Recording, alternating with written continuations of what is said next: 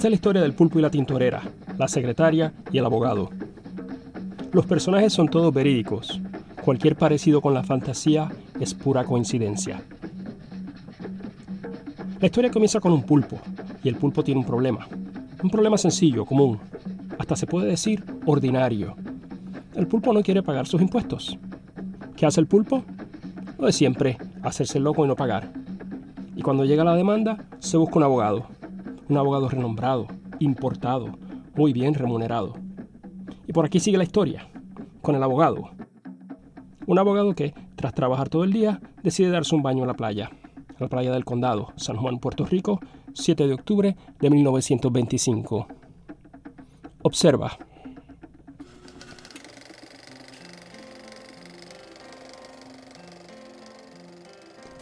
Francis E. Nagel, abogado del bufete Rounds Hutch, Dillingham y de Voice, trabajó todo el día en la corte representando a su cliente el pulpo. Ahora sale de su cuarto en el Hotel Condado y se va hacia la playa. Se va a bañar. Míralo vestidito en su traje de baño. Brisita, brisita, playita, playita. ¿Pero qué es esto? El abogado no va solo. No, no es su señora, doña Fulana Nagel de Bronxville, el rico suburbio de Nueva York. No, no. Quien lo acompaña es su secretaria y estenógrafa, la señorita Carlota O'Brien. Allá van en su traje de baños. Pero uff, qué indecencia, mira, si hasta se le ven las pantorrillas. Iban muy acamelados. La playa casi vacía esta hora, el sol que se pone detrás de la punta del escambrón. Chapuzón, chapuzón, brisita, brisita. Ah, qué rico la pasan el licenciado y su jovencita la ayudante. Sí, señor, y ya son como las 7 de la noche cuando de pronto... ¡Horror! ¡Grito! ¡Sangre! Mira, la mar se tiñe de rojo. La señorita O'Brien taquígrafa sensacional lanza un grito que estremece hasta las palmeras. Si es que hay palmeras. Me imagino que deben haber palmeras, ¿no? Bueno, alerta. El licenciado salta y se interpone. ¿Qué sucede? ¿Qué bestia salvaje ataca a su joven taquígrafa? Sin vacilar, el galante abogado se arroja entre la señorita y el monstruo marino. Se interpuso entre el furioso pez y la señorita O'Brien, recibiendo terribles heridas en ambas piernas que le produjeron una fuerte hemorragia, siendo conducido en estado grave al hospital presbiteriano. Dice la correspondencia de Puerto Rico al día siguiente, jueves 8 de octubre de 1925.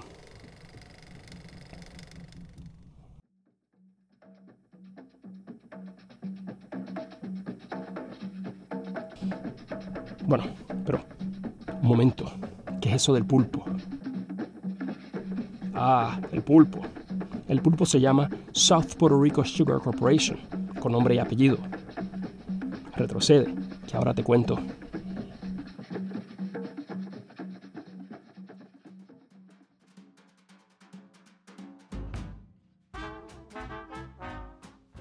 El pulpo nace en 1898, hijo de Henry de Ford, Francis Dumaresque, William Lothrop y John Luce.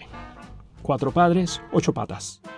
Los cuatro forman la The Ford and Company, y en julio de ese año, estos señores se montan en un bote militar y llegan a Ponce con la invasión estadounidense. Vienen, ven y brincan de alegría. Hasta se llevan la bandera española que izaba en la alcaldía, como trofeo de victoria. Y fíjate si están bien conectados estos señores, que cuando Estados Unidos toma control de la isla, le piden al presidente William McKinley que deposite con ellos el recaudo de aduana de la isla de Puerto Rico. Y el presidente accede. Así nace el pulpo.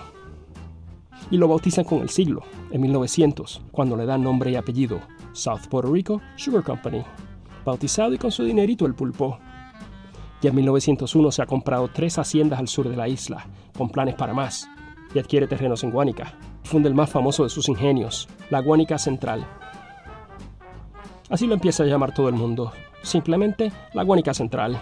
Y sigue la fiesta, se compra la Central Fortuna, la Cortada, la Pagán, la Aguirre, todo un feudo. El pulpo crece y crece.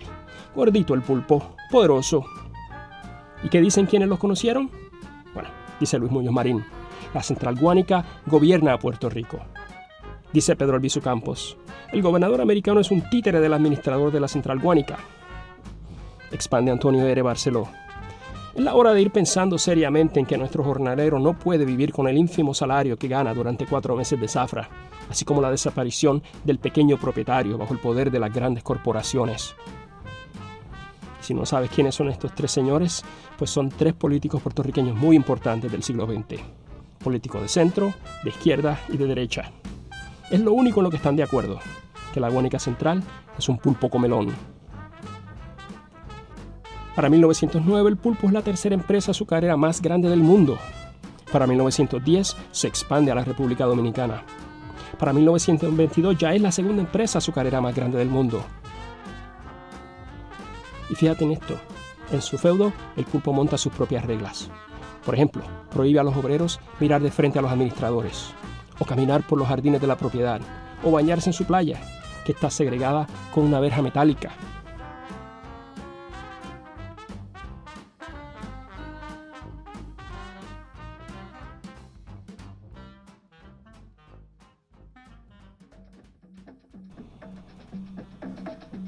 Como que se le está yendo la mano al pulpo, ¿ah? Se está buscando una pelea. Pero oye, ¿y quién se atreve a darle pelea al pulpo? Pues siempre hay alguien. Siempre hay alguien.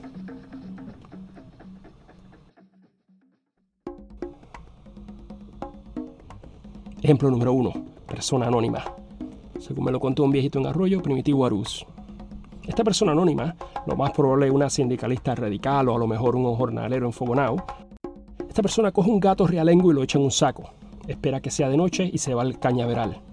Y lleva un trapo con querosén, mucho querosén. Esto no va bien, por lo menos no para el gato. Pero no me culpen, esto no lo hice yo. Yo no apruebo de este procedimiento, que se le amarra el trapo con querosén a la cola del gato y se prende fuego al trapo. Y el pobre gato, víctima, héroe, peón de fuerzas históricas, el pobre gato se va como alma que lleva el diablo, con el trapo prendido en la cola. Y arden los cañaverales, tallos jugosos que no llegan a ser azúcar.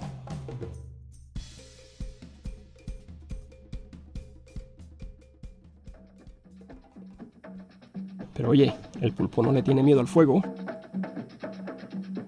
Ya te cuento. Ejemplo número 2. Luego está este señor. ¿Cómo se llama? A ver, este. A ver.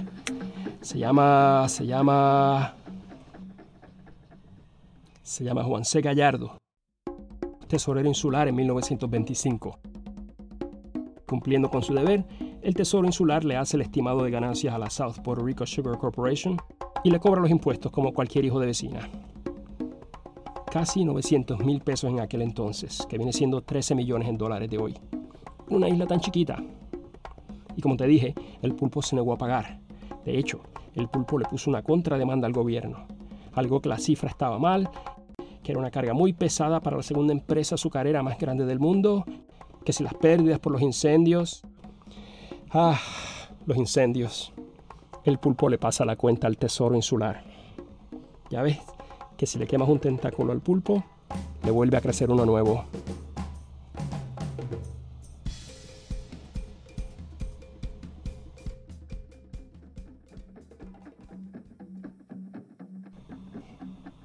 Y comienza el juicio. La South Puerto Rico Sugar Corporation versus Juan C. Gallardo.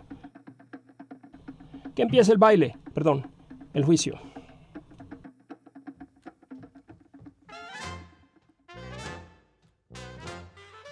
Entonces, como decíamos, el Tesoro Insular le cobra impuestos al pulpo, el pulpo se hace loco, o sea que se niega y pone una contrademanda.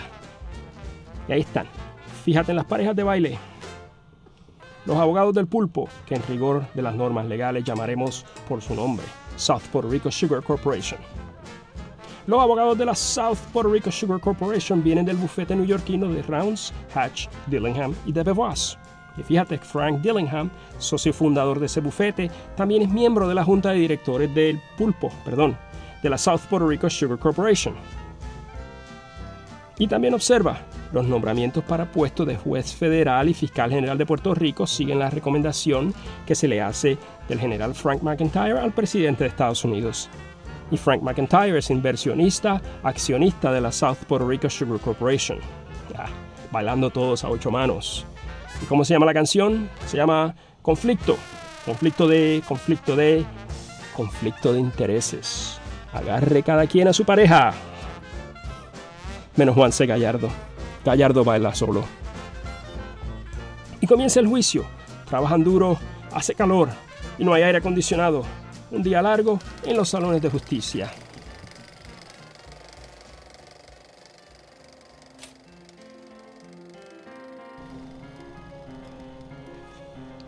Y al final del día, el abogado del bufete, Francis E. Nagel, decide ir a bañarse a la playa. Playita, playita, brisita, brisita. ¿Pero qué es esto? El abogado no va solo. No, no es su señora, doña Fulana Nagel de Bronxville, Nueva York, el rico suburbio en las afueras de Nueva York. Interrumpo el ya descrito ataque marino para ir al grano. Adivina qué. El pulpo gana la demanda. ¿A que no te lo imaginabas? Ah, y casi enseguida, para pavonearse, el pulpo, o sea, la South Puerto Rico Sugar Corporation declara que ese año, 1925, sus ganancias sobrepasaron los 2 millones de dólares. Pero el que de último ríe... Primera plana, El Mundo, 9 de octubre de 1925. Le tocó el turno fatal a un abogado de la Guánica Central. Como a las 7 de la noche una picúa atacó a la señorita Carlota O'Brien. Mr. Nagel, al darse cuenta del peligro que corría su compañera, se interpuso entre el furioso pez y la señorita O'Brien, recibiendo terribles heridas en ambas piernas que le produjeron una fuente hemorragia, siendo conducido en estado grave al hospital presbiteriano. Y esta es la historia, la verídica historia del pulpo y la tintorera, la secretaria y el abogado, Así se lo contó Josefina a Magdalena, Magdalena Bum Bum, Bum Bum Alvarado, Alvarado a González, González a Rafael Cepeda y Rafael Cepeda a Sindo Mangual y Sindo Mangual a Milcar Tirado y a Milcar Tirado a todo el mundo. Y dice así.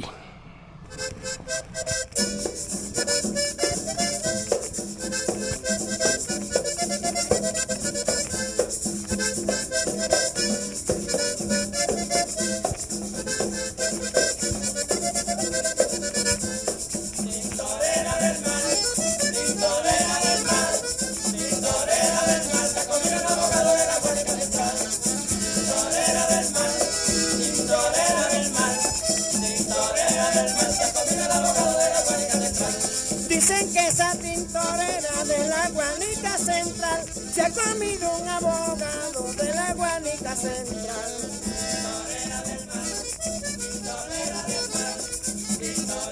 Gracias por escuchar este episodio de Cuatro Calles. La investigación se basa en la obra de Rafaela Ponte Ledé, José Enrique Ayoroa Santaliz y Ramón López.